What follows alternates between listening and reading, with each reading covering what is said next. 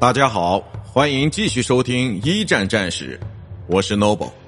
今天我和大家分享的是一九一七年欧洲决胜之年之沿海、边塞及铁道线上的大炮。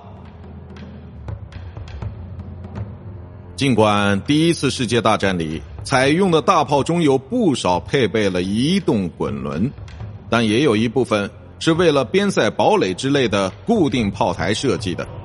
如果炮体特别大的话，固定式大炮还可以装在专用的铁道炮台上使用。在第一次世界大战爆发之前。欧洲大部分国家约有十年都沉浸在一种升级边塞堡垒、建造现代化要塞的狂热之中。相比建了不少新型要塞的德、奥、俄三国而言，英法两国的建造数量和建造水平显然还要高一个档次。而且，除了工事的技术含量高之外，他们在建设选址方面也很严格。只有像比利时的烈日和纳穆尔，或是法国的凡尔登和贝尔福之类的战略要地，才有资格建造堡垒集群。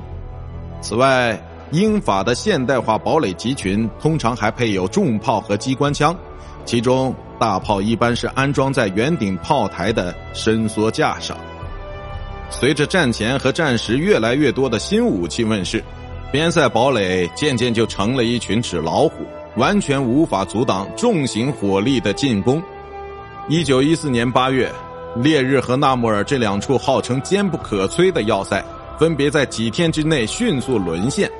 法国在比利时的溃败中看出了凶兆，鉴于自身本身就缺乏重炮的情况，他们决定把既有堡垒中的固定大炮尽可能的改造为移动式野战炮和轨道炮，并从要塞中转移到野战区。